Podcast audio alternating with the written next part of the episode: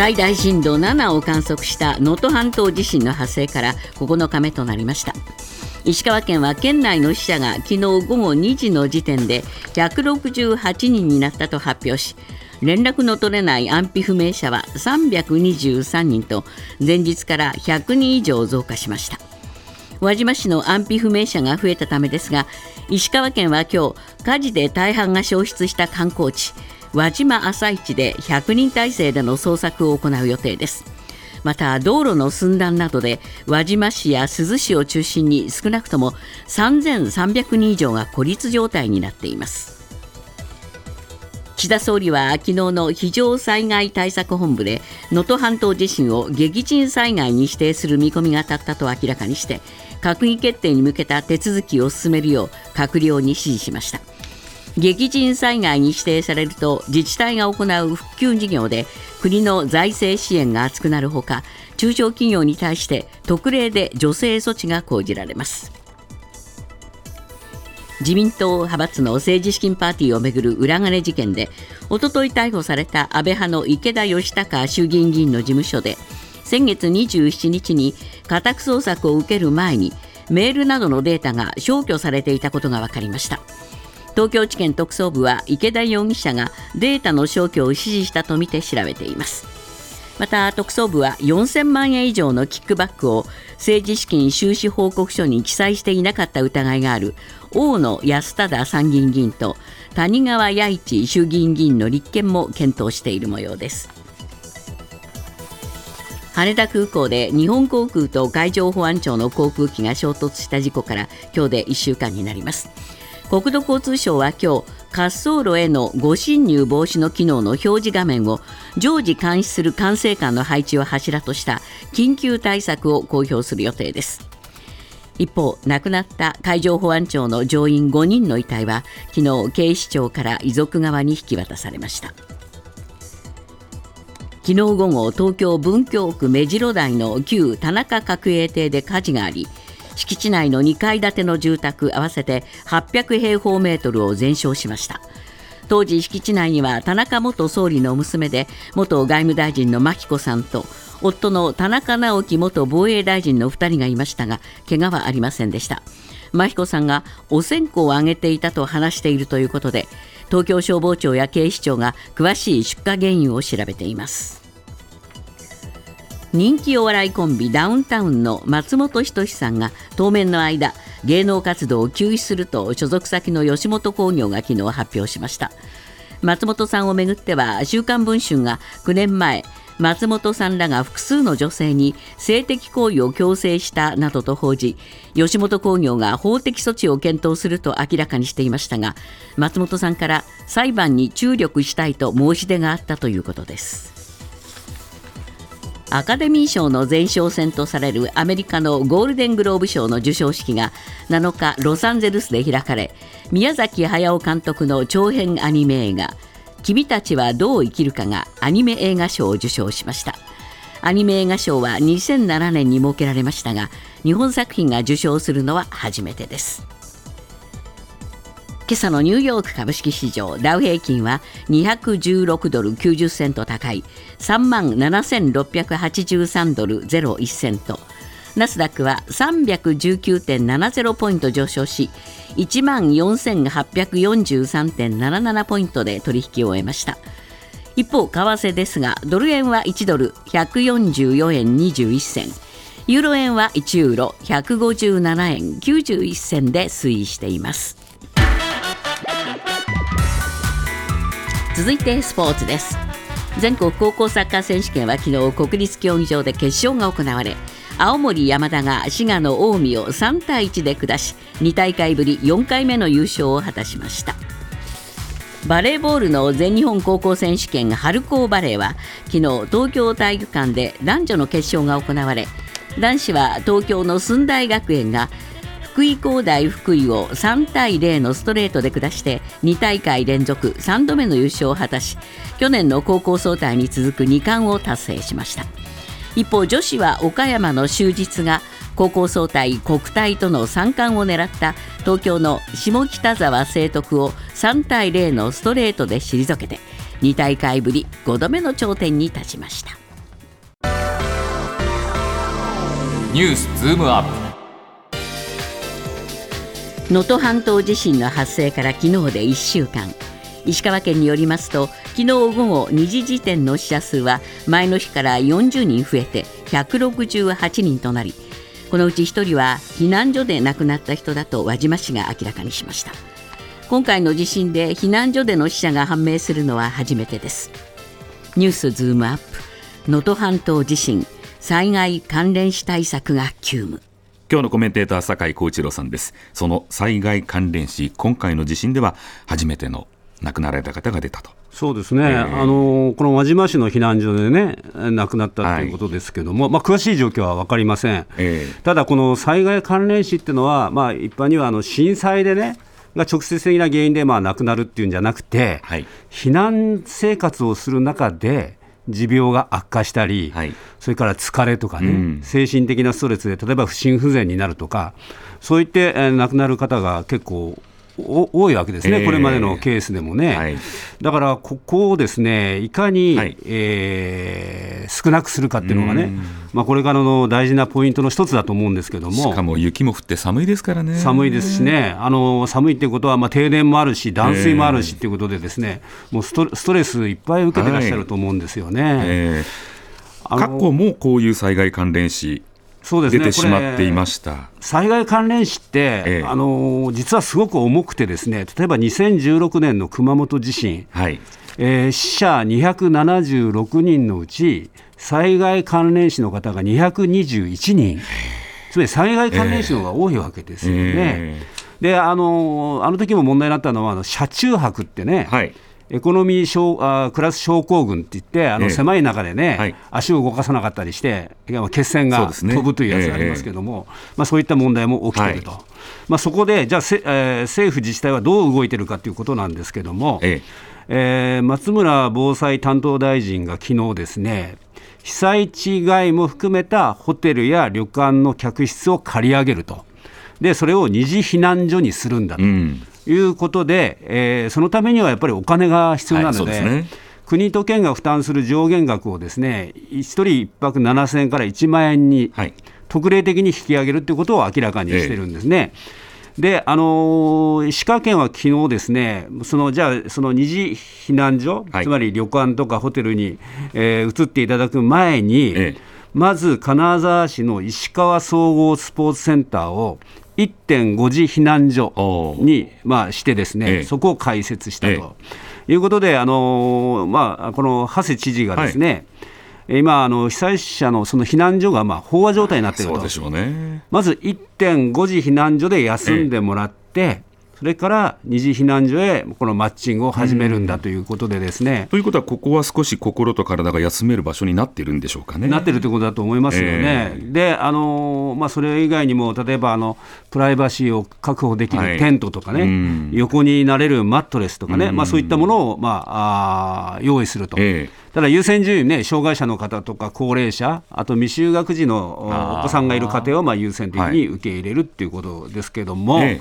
問題は、はい、あのなかなか移送ができないんですね、そうです。道路状況が悪くてね、ね。そこがまあ心配だと思いますよね、はい、ひび割れてるところも雪で隠されてるってことがありますからね。そうですね。あのちゃんと調べた上で行かなきゃいけないということで、はい、本当に移送ができるのかどうかっていうことだと思いますけどね。うんさてここで取材に入っています TBS ラジオの鳥山城記者と電話をつなぎます。鳥山さんおはようございます。はいおはようございます。今はどちらですか？はい、えー、こちらですね。JR 金沢駅の西口バスのロータリーのところにいます、はい、これこちらの気温はですね、えー、今2度ですね、えーえー、昨日は1度から2度と今日よりちょっと寒いぐらいだ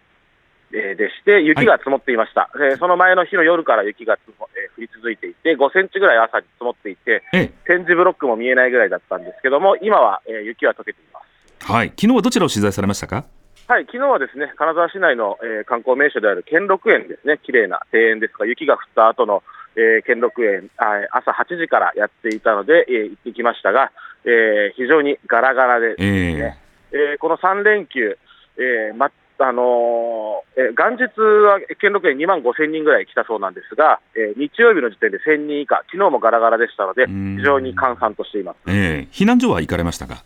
はい、えー、その後ですね、石川県、えー、金沢から70キロぐらい離れた七尾市きまして、金曜日も行ったんですが、七尾の市役所、そして、えー、250人ぐらいが、えー、過ごしている山王小学校、そして市街地から、えー、20キロぐらい北に行ったところにある中島小学校、こちら240人ぐらいが過ごしていますが、そちらの避難所を行ってきました。はい、で山王小学校ですね、あの1月、えー、先週金曜日に私、入ったんですが、その金曜日と変化が起きていまして、えー、えー、水とか食べあもうレトルト食品とか、物はだいぶ届いているんですが、はい、えー、それにく、えーと、物が揃ってきたので、今度は状況を変えなきゃいけないと運営している方が話していたんですが、えー、自治とか運営を強化して、あとは、えー、土足をやめました、えー、玄関で靴を脱いで上履きに変えるということで、衛生面の強化をしていると、えー、ただ、えー、断水が続いていますので、トイレは引き続き使えないので、えー、非常にあの衛生面でも不安があり、えー、手洗いを強化するためにあのウォーターサーバーという水を飲む機械のあのタンクをですね横にして蛇口をつけて手を洗えないかなという工夫をしたり、あ。とは歯科医師会から歯医者さんが派遣されて、えー、はい暮らしている人の口の中を見たりということをやったり、あとは、えー、運営している方のですね、えー、幼なじみの、え人が奈良奈良県から来て、ラーメン屋さんなんですけども、えー、ラーメン300食分の炊き出しを行って、皆さん喜んで食べたりというのありました。はい、ただ、ちょっと、えー、暮らしている人に話聞いたらですね、えー、少しはな、まあ、えー、歯科原発の情報とかってどうなってますかって逆にこう聞かれたりするっていうので、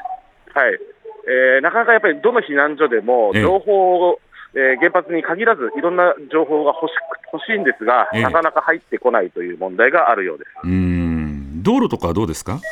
えー、道路はですねあの私たちは緊急車両で、えー、移動してるんですけども、それ以外の方は、えー、と高速道路の途中で止められて振り分けられるんですね、でそこは渋滞して一般道を行くということになってます、えー、で高速道路およびその先の一般道もかなり波打ったり段差がまだありますので、えー、えー、まあ、徐行したり、えー、片側車線を使わなかったりして移動しないといけないです。し、昨日は雪がありましたので、はい、えー、大きな道路から1本入ると雪が積もっていて、その下どうなっているかわからないので、通れない場所も多くありました、はい。えー、この後も気をつけて取材を、そして被災者の皆さんの心に寄り添うような形での取材をお願いいたします。鳥山さんありがとうございました。はいさてここで義援金のお知らせです。はい。皆様からの義援金を受け付けます。お寄せいただいた義援金は全額日本赤十字社を通じて被災地に届けられます。振込先です。三井住友銀行赤坂支店。口座番号は普通口座の9830-511 9830-511口座名は JNN、JRN 共同災害募金です。三井住友銀行以外の金融機関から振り込む場合は振込手数料がかかります。皆様の温かいご支援お願いいたします。ニュースズームアップ自民党安倍派の政治資金パーティーをめぐる裏金事件で逮捕された衆議院議員の池田義孝容疑者が家宅捜索前にメールなどのデータを消去し証拠隠滅を図ったとみられることが関係者への取材で分かりました。ニュースズームアップ。逮捕された池田議員。裏金をめぐる証拠隠滅か。これどう思います酒井さん？いやあのー、ひどいですよね、去年の12月に、うん、えー、そういうことをやってると、つまりメールのデータを消したりね、はい、あそれから記憶媒体、ええ、他にあったのかどうか分かりませんが、いずれにしても、そういうものにやり取りがいろいろあるわけですね、え、あのノルマ超過分をどうするんだとか、はい、それからこれ、池田議員本人がね、裏金をやりくりして、事務所経費なんかに使ってた、つまり、うん、池田議員がおそらくメールなんかで指示してると思うんですよね、これ、政策書に。そういったものを全部壊してたと。はいええ。いうことで、これどうも特捜部がですね、はい、この事務所を捜索したときに、押収した記憶媒体があったけども、え調べたらデータが破損してたと、はい、いうことで、えー、証拠隠滅だと、はい、いうことで、今はデータの復元作業をやってるんですが、他にもね、えー、LINE のやり取りが削除されてるんですよね。でこれも姑息だと思いますけど、ね、ということは、やはりやましいことがあったのではないかと。えもう明らかにそういうふうに、えー、見えますよね。はい、であの実際、キックバックはですね、これ、池田議員が受け取って、秘書らに指示して、金庫などに保管させていた。はいで、えー、事務所経費に使ったり、あと飲食費に使ったりして、ですね、えー、まあ、池田議員が自らまあ差配してたっていうわけですから、うん、これ、池田議員がまあ主体的に裏金を管理してたということだと思いますよね、これはね。ちなみに池田議員ですが、国会で道徳について、教育で大切なことは日本人が長年培ってきた道徳的価値観を教えること。小学校低学年から嘘をついてはいけません。人のものを盗んではいけませんと発言をしております。そうですね、池田議員というのは、あの文科行政というかね、教育行政にも熱心な方だったって言われてるのに、はいねまあ、こんな状態だということですよね。ただ、他の逮捕ということは、議員に及ぶんでしょうか、あのー、今のところ、ですねやっぱり金額で見てるみたいで。総額5000円以上のキックアップバッグを5000万。いや5000万円ですね、うん、大野安忠参議院議員ですね、はい、それから裏金が4000万以上とされる谷川弥一衆議院議員の逆ギレした人、ええ、これ、立件ですね、ええ、あの逮捕かどうかは分かりませんが、はい、立件に向けて詰めの捜査がどどうも行われているという状況ですね、議員それぞれで済むのか、事務総長などに及ぶのか。皆さんが本当にこれ、変に思うのは、この人たちはある意味では指示に従って やってる面があったわけですか、はい、事務総長は指示したです側ですよね、えその人たちは一体どうなるのっていうのは、まあ、これから注目ポイントだと思いますよね。台湾の次のリーダーを選ぶ総統選挙が今週13日に迫っています。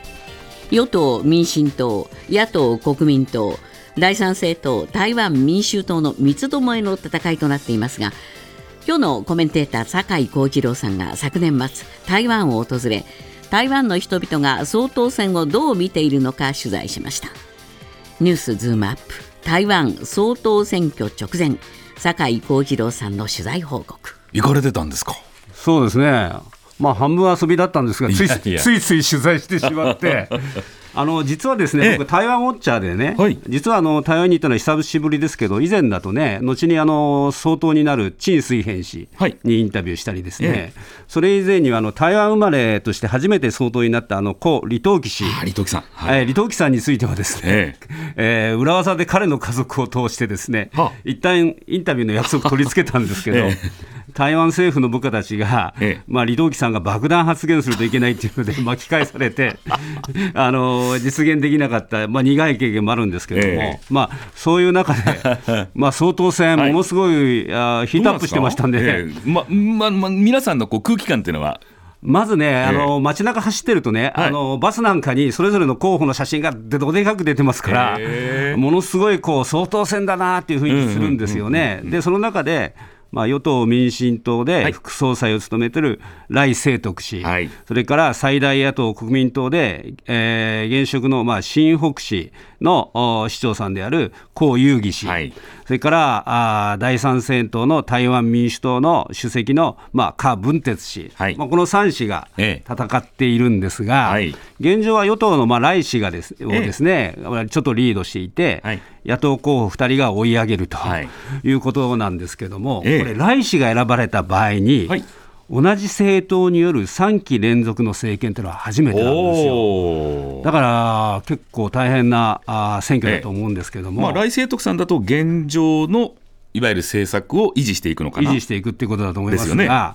この選挙になんでわざわざこうわれわれ日本人が興味を持つかというと、これは大変な話で。ええアメリカ政府は中国の台湾侵攻はありえるっていうふうにあの表現してるんですね、えー、で対米重視の民進党なのか、はい、中国との融和路線を進めようとする国民党なのか、うん、はたまた若者に人気のあった、えー、台湾民主党なのかっていうのがですね、うん、結果次第で米中関係が悪化したりこじれたりする、はい。ことがありえるので、もう世界中がここを見ているということなんですね。台湾の人たちの声はどうでしょう？